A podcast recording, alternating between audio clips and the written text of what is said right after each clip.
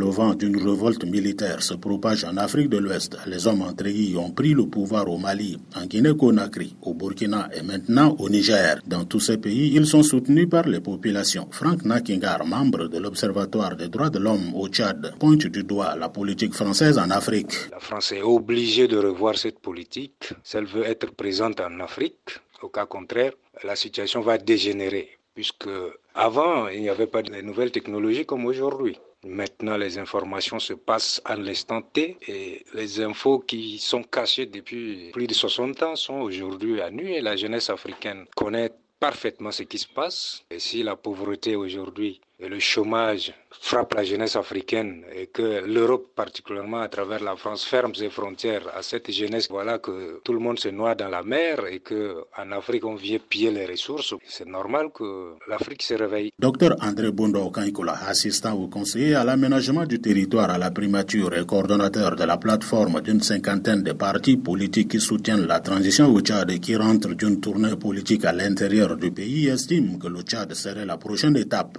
Quand on fait des rencontres avec euh, des groupes de femmes, des groupes de jeunes sur l'ensemble du territoire national, on peut déjà sentir qu'au moins 85% des Tchadiens rejettent la politique française parce que la pauvreté est là, la misère est là, l'insécurité est là et tout cela est organisé par les puissances extérieures, particulièrement la France. Donc ce qui se passe dans d'autres pays est déjà là. C'est une minorité de Tchadiens seulement qui acceptent la politique française. Le constitutionnaliste et professeur Ahmad Mohamed Hassan pense que les positions anti-françaises qui se développent en Afrique sont l'expression de l'éveil de la conscience de la nouvelle génération africaine face aux défis de la pauvreté, la misère et de la violence. La réaction, c'est contre les dirigeants africains qui sont en carence de gouvernance pour ne pas répondre aux intérêts de leur peuple. Et surtout que ces pays-là regorgent de richesses énormes. Alors on assimile la France comme le complice du coupable. Beaucoup de Tchadiens estiment que ce qui se passe dans l'espace Sahel doit amener la France à revoir ses accords militaires avec les autorités tchadiennes. Réaction du professeur Ahmad Mohamed Hassan. Il ne faut pas rêver. Pour le moment,